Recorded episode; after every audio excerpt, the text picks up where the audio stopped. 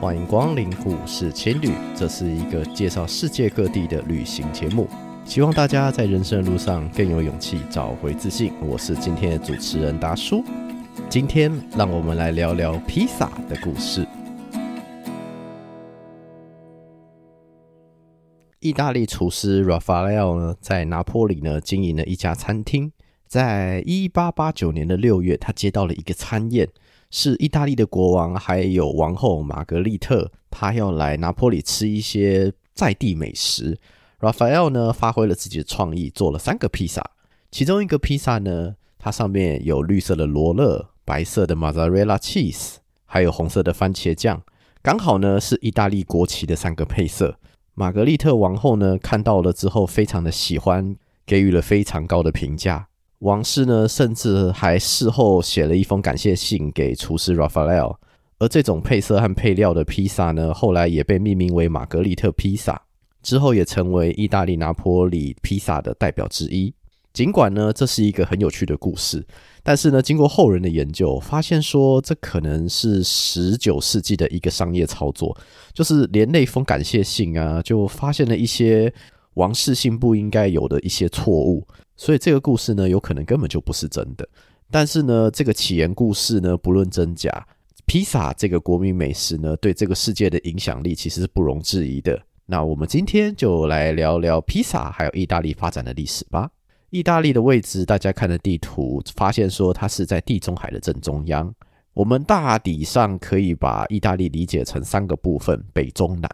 北方的意大利呢，像是米兰啊、热那亚、威尼斯这几个大城市呢，它比较偏工商业为主。那中部有一些城市呢，像是比萨还有罗马这几个城市呢，是以宗教为主。这两个区域的中间呢，有一个重要的城市佛罗伦斯，许多文艺复兴的故事都是在那里发生的，因为它是一个商业和宗教综合在一起的重要城市。而我们今天要聊的披萨，则是出自于南意大利地区，特别是拿坡里这个地方。它附近有一些知名的景点，像是阿马菲啊，还有庞贝古城等等。这边之所以会有那么多千年的古迹，是因为这个地方本来就是地中海的正中间，它在几千年前就已经是农业还有海上贸易的重镇。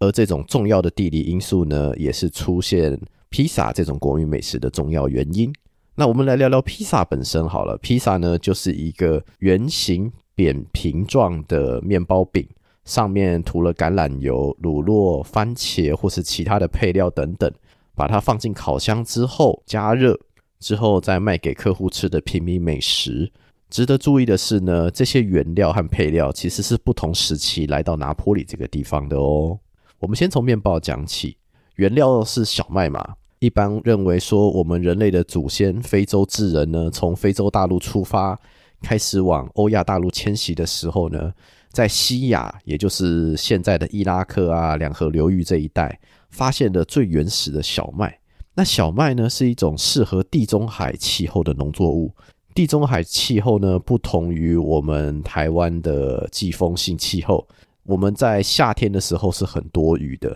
但是地中海气候呢，则是夏天的时候反而不怎么下雨。小麦呢，随着人的迁徙呢，就开始在地中海地区开始到处传播。因为小麦可以磨成粉之后变成我们知道的面粉，加上水之后呢，可以揉成面团，放在空气之中呢，会因为空气中有酵母菌，可以使面包发酵。再经过适度的烘烤之后呢，变成我们知道的面包。而面包里面呢，有淀粉，还有面筋，也就是我们人类很需要的糖类，还有蛋白质，这些都是人类非常需要的营养。因此，小麦变成了人类很重要的农作物。在古埃及的文明时代呢，小麦就已经可以做成了各种面包，还有啤酒。文献中也记录了上百种不同面包的制成。《面包的历史》一书中甚至提到了，古埃及的仆人呢，在金属货币出现之前呢，有很长一段时间是收面包还有啤酒作为支付薪水的货币的。值得注意的是，啤酒的原料其实也是麦类，我们现在知道的是，小麦可以做成面包，大麦可以做成啤酒，它们都是需要酵母菌进行发酵。酵母菌分解了糖类之后呢，可以变成酒精或是二氧化碳。在真空的状态之下呢，因为氧气不足，所以没有办法把糖类转化成二氧化碳，就会变成酒精。如果是有很多氧气的话呢，则可以变成二氧化碳，就可以把面包给发起来。烘烤之后，面包就可以膨起来了。而酵母菌的发现者呢，则是牛顿的死对头虎克。他利用显微镜发现了这个小小的东西，虽然当时并没有把它当成生物。但确实也开启了后续几百年人们对于微生物的研究，在历史上有很重要的意义。酒精的故事，未来有机会再跟大家进行分享吧。除了小麦之外，还有一个很重要的农作物，也随着贸易还有人们的生活来到了南意大利地区，也就是橄榄。橄榄也同样来自于西亚的两河流域一带。橄榄油的制程呢，其实工艺变化不大。主要呢，就是将橄榄的这个果实呢压榨变成可以食用的油品，出油率呢不像大豆一样可能有七八十帕，顶多就是七到十五帕之间。所以橄榄油一直都是相对比较高价的商品，但因为用途很广泛，有人拿来做成食用的油品，有人拿来做成化妆品，还有人拿来跟其他的工业用油混合等等。在古希腊、古罗马时期呢，是相当重要的一个商品。不少地方呢，经过几百年，仍然在种植橄榄，还有在制造橄榄油。比方说，文艺复兴三杰的里奥纳多·达文西，他的出生地呢叫做文西。我们知道里奥纳多是他的名字，那后面这个后缀达文西，其中这个“达”就是中文的的意思。所以，里奥纳多·达文西呢，这个名字翻译成中文就是来自文西这个地方的里奥纳多。而意大利的文西这个地方呢，其实除了是里奥纳多·达文西的出生地之外，它出产的橄榄油其实也相当的有名。而橄榄油工业的发展呢，其实对这个世界影响也很重要。这个压榨橄榄的压制机具呢，在十五世纪的时候被古腾堡改造，变成最原始的印刷机，也让他成为了欧洲地区第一个发明活字印刷术的欧洲人。讲完小麦，讲完橄榄，那我们接下来来讲乳酪。英文发音呢就是 cheese，也就是中译叫做起司，其实都是同一个东西。乳酪的发展呢，跟畜牧业有关。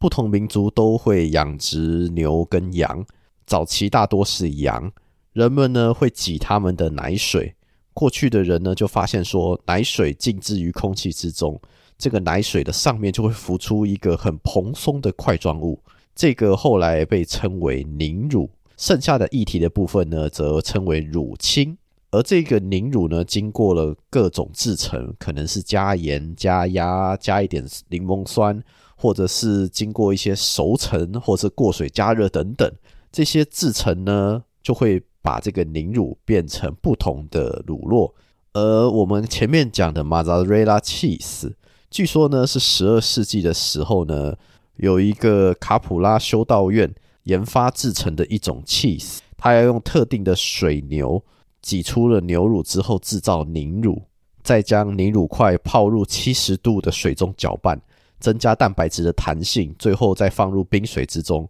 才能够制造出最正统的 Mozzarella cheese。这边另外补充一个边缘冷知识，就是某些起司呢是要经过时光的淬炼，需要放在干燥的仓库里面进行熟成这个阶段。因为这个起司呢未来可以卖得很贵，它到了某个期限之后又可以卖掉。所以呢，市场上是有所谓的乳酪投资的，因为乳酪本身是一个期货，而市场上其实又有许多的假乳酪，背后是有一些诈骗的故事啊，所以大家如果碰到的话，自己要小心一点。现在我们回来讲讲番茄，番茄呢，则是最晚进入欧洲的一个食材，在一四九二年这一年非常非常的重要，特别是对西班牙人来说，因为一四九二年呢。哥伦布在西班牙的帮助之下发现了新大陆，同时西班牙人也把阿拉伯文明的这些势力呢赶出了伊比利亚半岛，所以一四九二年呢，被视为西班牙这个国家的创立年，同时也开启了人类文明非常重要的大航海时代。哥伦布发现了新航路，还把美洲大陆的许多重要的食材呢带来了欧亚大陆，像是玉米、马铃薯，还有我们今天谈的番茄。一开始呢，番茄来到欧洲的时候呢，并不是用来食用的，有些人呢当成药材，有些人呢觉得很漂亮，作为观赏用，也有些贵族呢试吃了番茄，结果呢过几天就中毒死亡了。所以便认为说番茄是有毒的，而实际上呢，因为当时装食物的席制餐具呢，其实是含有铅的，番茄汁又会将这些铅给溶出来，所以呢，这些食用的人其实是铅中毒。而这一些对番茄的误会呢，大概要经过几百年的时光才解开，一直到十七世纪之后呢，开始在南意大利跟西西里岛大量种植。也才成为我们日常百姓家的食材之一。这边再另外补充一个小知识，就是番茄呢，到底是蔬菜还是水果这个问题。在台湾的学术统计分类上呢，一般认为大番茄是属于蔬菜，主要是因为大番茄呢甜度比较低，通常入菜跟其他的料理搭配。小番茄呢则是属于水果，因为小番茄甜度比较高，通常会直接食用。大家也是不是这样用番茄呢？文艺复兴之后呢，意大利从农业文明转向了工商业文明，而南意大利地区呢，其实一直都相对的比较贫穷。就算到了现在，其实北意大利人和南意大利人其实一直都有占南北的状况。毕竟贫富差距大，就会有这种问题。而南意大利的拿坡里这个地方呢，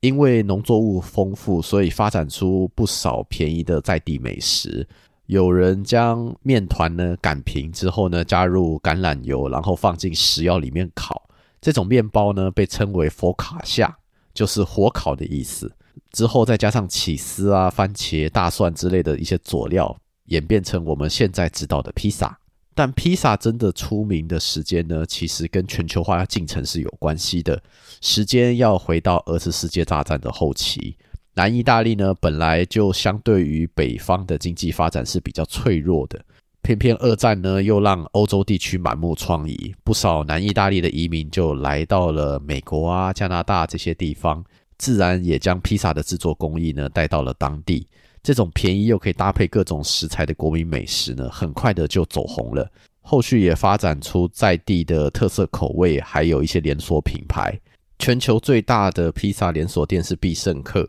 他们主要强调的则是口味的创新，像是什么烧烤口味啊、心形饼皮啊之类的，会根据在地的市场特色还有需求呢，推出各种当地的特色口味。而第二名呢，则是达美乐披萨。他们主要是做外送业务，他们认为说客户的主要需求是什么？不是什么披萨的味道或是品质，而是送上门的速度。所以达美乐呢就推出了三十分钟送到，否则免费的口号，大力的推外送业务，也让达美乐在市场上占了一席之地。不知道大家对于台湾的必胜客和达美乐有没有这种感觉呢？另外，大家不知道小时候有没有这种困扰，就是。送披萨来的时候呢，披萨里面会插着一个小桌子，白色的小小的桌子。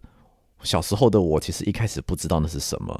后来我才知道说这个东西叫做披萨 saver，翻译成中文就是披萨救星。它的功能主要是撑住这个披萨盒，避免披萨盒在运送的过程中因为蒸汽软掉，失去支撑力。进而压到披萨本体的一个小小的支架，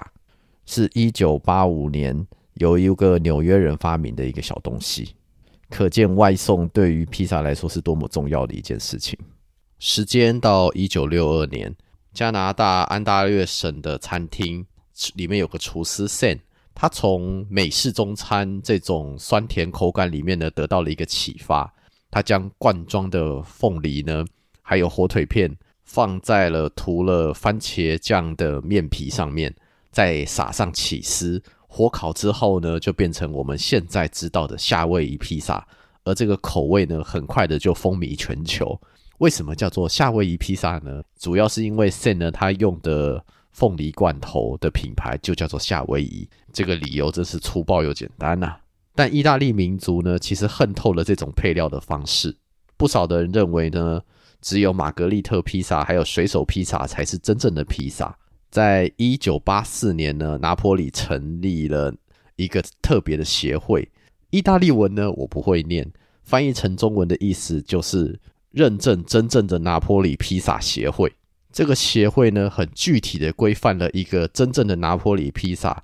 它应该要有的直径啊、厚度啊、用料是什么材料啊，还要烤多久啊等等，很严格的要求。制作披萨的厨师必须要遵守这个正宗的披萨烘烤制程。二零一七年的时候呢，制作拿坡里披萨的这种工序呢，被列入了联合国教科文组织的非物质文化遗产。就从回头看呢，美国这边呢。对于披萨的推广是很开放的，他接受了各种不同的配料、各种不同的做法，再透过广告还有各种服务推广披萨这项在地食物。而意大利拿坡里这边呢，则一直强调正统性，把拿坡里披萨当成非常讲究的在地美食。不知道各位听众是喜欢哪一种推广披萨的方式呢？回到现在，据统计，现在美国。每天有十三趴的人口是在吃披萨。二零一零年的时候呢，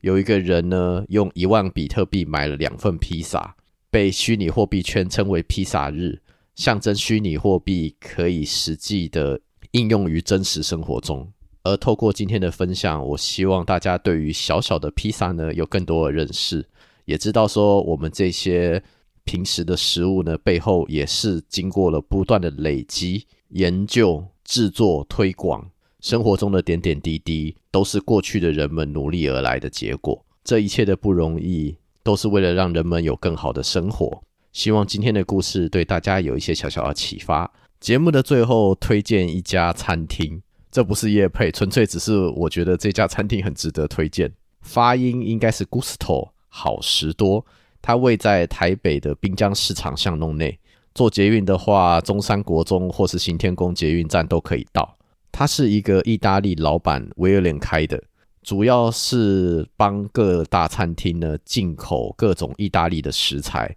包括乳酪啊、火腿，还有红酒跟面条等等。所以这个店铺本质上比较像个仓库，但还是有餐厅的用餐区，只是比较简陋一点。那里面呢有卖。他们自己制作的帕尼尼啊、披萨，还有各种意大利的家常料理，我吃了之后呢，真的觉得非常深得我心，在这边推荐给大家。有兴趣的话，也可以买一些火腿，还有乳酪，再加上一瓶红酒，想必会是一个很印象深刻的回忆。大家有机会可以去看看哦。祝福大家在人生的路上更有勇气，找回自信。我是今天的主持人达叔，咱们下一期节目再见，拜拜。